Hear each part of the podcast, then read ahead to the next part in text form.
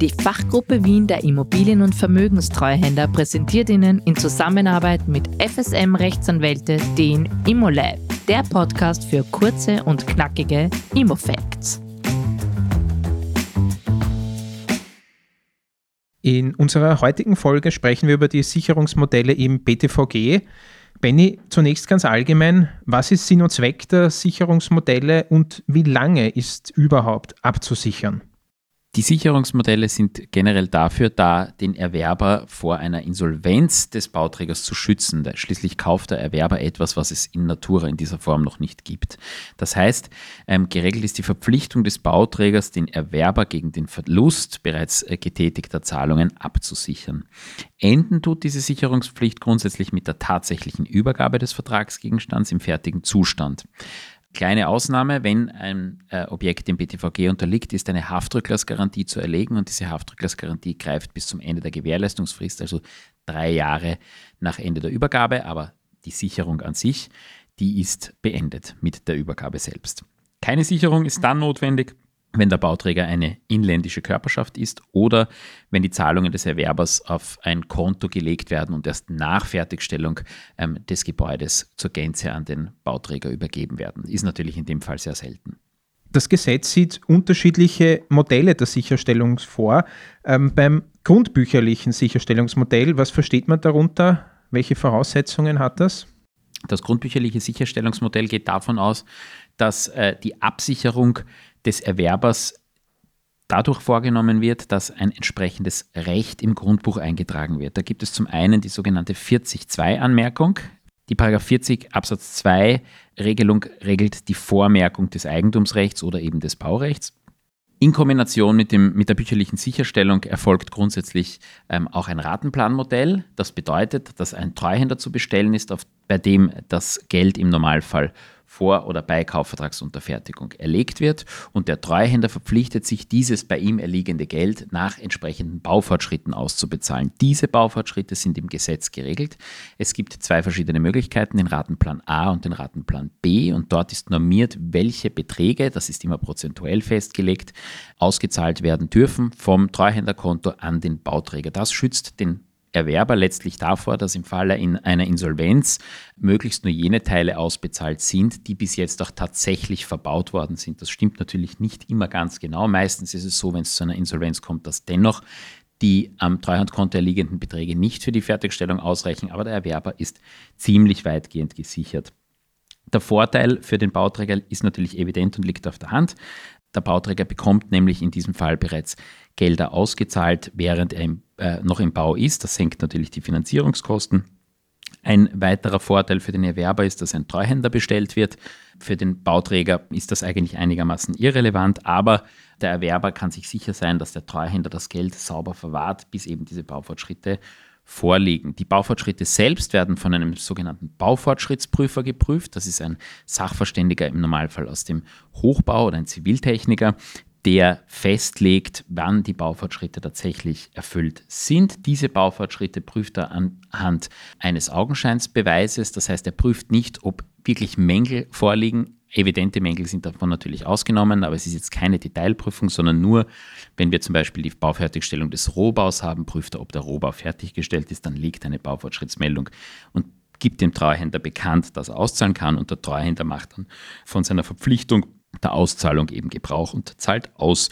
Vorteil hier wiederum für den Erwerber ist er der Meinung, dass der Rohbau noch nicht fertiggestellt ist, um bei diesem Beispiel zu bleiben, ähm, kann er direkt gegen den Baufortschrittsprüfer vorgehen äh, und entsprechende Schadenersatzklage gegen ihn einbringen, wenn er darlegen kann, dass, dieses, ähm, dass dieser Baufortschritt noch nicht erreicht ist. Ein Nachteil, äh, nur noch, um das ganz kurz zusammenzufassen, bei der, beim Steckenbleiben eines solchen Projekts sind die Erwerber quasi gezwungen, zusätzliches Geld für die Fertigstellung aufzubieten. Das ist das, was ich vorher schon gesagt habe, weil der Preis im Normalfall nicht ausreicht. Bei der Bestellung eines Baufortschrittsprüfers ist natürlich für den Bauträger auch mit geringen Zusatzkosten zu rechnen, weil dieser Baufortschrittsprüfer für seine Tätigkeit natürlich auch gesondert zu entlohnen ist. Okay, danke für die Infos zur grundbücherlichen Sicherstellung. Das Gesetz sieht alternativ auch noch die sogenannte schuldrechtliche Sicherstellung vor. Was kann man sich darunter vorstellen? Hier erhält der Erwerber entweder eine Bankgarantie, eine Versicherung oder eine Fertigstellungsgarantie. Die Bankgarantie ist in Form einer abstrakten Bankgarantie ähm, zu legen. Das heißt, hier wird der Kaufpreis vom Käufer unter Umständen auch direkt an den Bauträger bezahlt. Hier ist es nicht zwingend erforderlich, einen Treuhänder zu bestellen. Er kann also auch direkt bezahlen und bekommt im Gegenzug eine abstrakte Bankgarantie, mit der er den vollständigen Betrag auf jederzeitiges Verlangen wieder zurückverlangen kann. Das sichert ihn also quasi ab. Die Bankgarantie ist in Wahrheit wie Bargeld. Eine Versicherung ist genauso aufgebaut wie eine Bankgarantie, hat allerdings wenig Praxisrelevanz, weil die Bankgarantie im Normalfall das deutlich günstigere Instrument ist.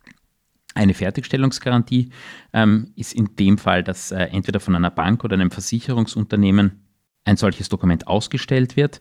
Der Garant garantiert diesfalls, dass die Fertigstellung jedenfalls abgeschlossen werden kann und der Garant bei Unmöglichkeit ähm, des Bauträgers selbst die Fertigstellung forcieren wird, also von dritter Seite vornehmen lassen wird.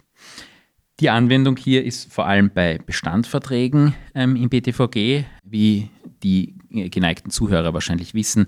BTVG kann nicht nur bei Kauf, sondern eben auch bei Bestandverträgen zur Anwendung kommen, beziehungsweise muss zur Anwendung kommen, wenn auch noch, noch nicht fertiggestelltes Gebäude da ist. Ähm, unter Umständen finden sich solche Regelungen aber auch bei Kaufverträgen, hier allerdings seltener. Der Vorteil ist, dass hier kein Treuhänder erforderlich ist. Das ist ein geringer Vorteil für den Bauträger, da er keine Zusatzkosten hat. Es ist auch kein Baufortschrittsprüfer erforderlich, auch hier erspart er sich etwas. Der Nachteil ist natürlich, dass äh, je nach Zinslandschaft, momentan ist es vielleicht nicht ganz so gravierend wie sonst, ähm, aber die Kosten einer Bankgarantie über einen vollen Betrag natürlich sehr, sehr hoch sind über lange Zeit und äh, sich das schuldrechtliche Modell gegenüber einem grundbücherlichen Modell unter Umständen als finanziell teurer erweist. Ein weiterer Punkt, der hier zu bedenken ist, dass mit Rückstellung der Bankgarantie ähm, der Erwerber mit Ausnahme des Haftrücklasses, der hier äh, detto zu begeben ist, wie auch bei der äh, grundbücherlichen Sicherstellung, über keine weitere Sicherstellung verfügt, also einem grundbücherlichen Sicherstellungsmodell gleichgestellt ist. Nummer drei, die dritte Variante, die sogenannte pfandrechtliche Sicherstellung, die sieht das Gesetz auch noch vor. Dazu etwas?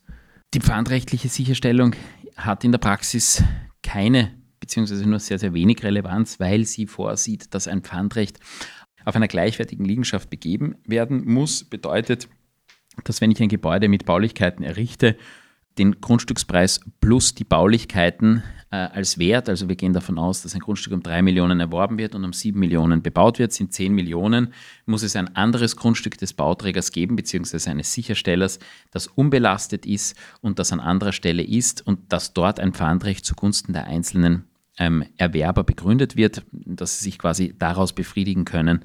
Aus diesem fremden Grundstück sollte das eigene Grundstück, wo die Wohnung geplant ist, nicht umgesetzt werden können. Da es eben solche Modelle kaum gibt, weil wenige Leute nur über unbelastete große Liegenschaften verfügen, die das zur Verfügung stellen, hat das in Wahrheit auch nur wenig Praxisrelevanz, auch wenn es im Grunde ganz einfach wäre.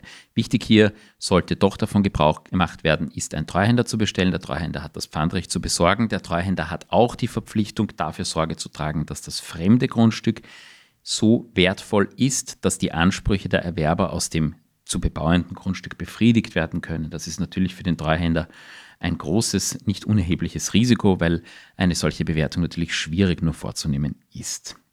Okay, jetzt haben wir gehört, das schuldrechtliche Sicherstellungsmodell, die grundbücherliche Sicherstellung und eben auch das, wenngleich praktisch nicht so relevante pfandrechtliche Sicherstellungsmodell.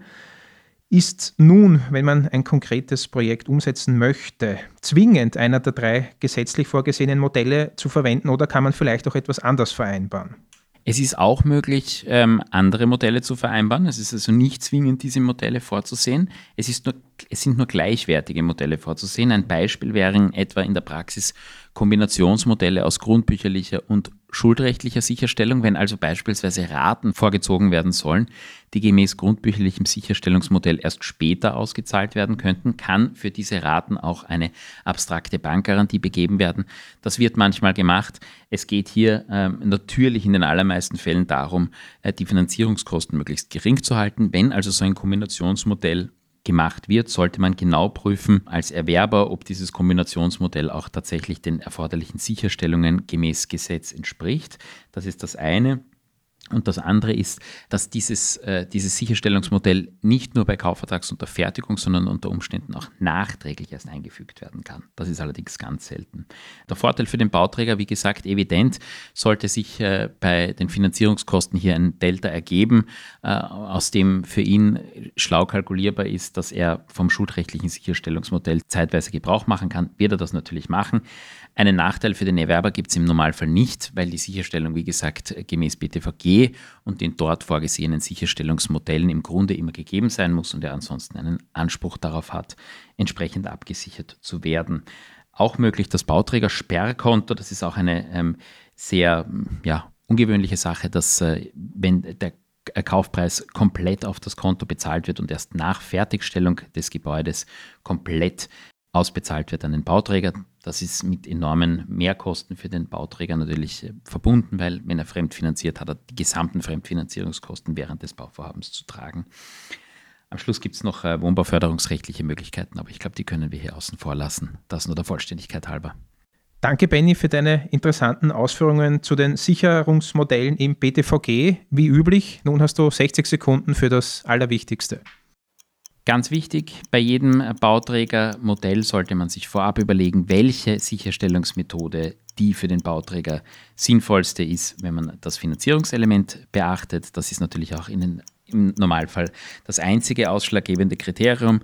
Für den Bauträger allerdings dann auch wichtig, dass das gewählte Sicherstellungsmodell ordentlich im Vertrag umgesetzt wird, damit der Erwerber keine Ansprüche geltend machen kann, die über den Vertrag hinausgehen. Für den Erwerber umgekehrt ist es wichtig, dass die grundbücherlichen Sicherstellungsmodelle ordnungsgemäß umgesetzt sind, weil er ansonsten seine Rechte nur schwerer geltend machen kann.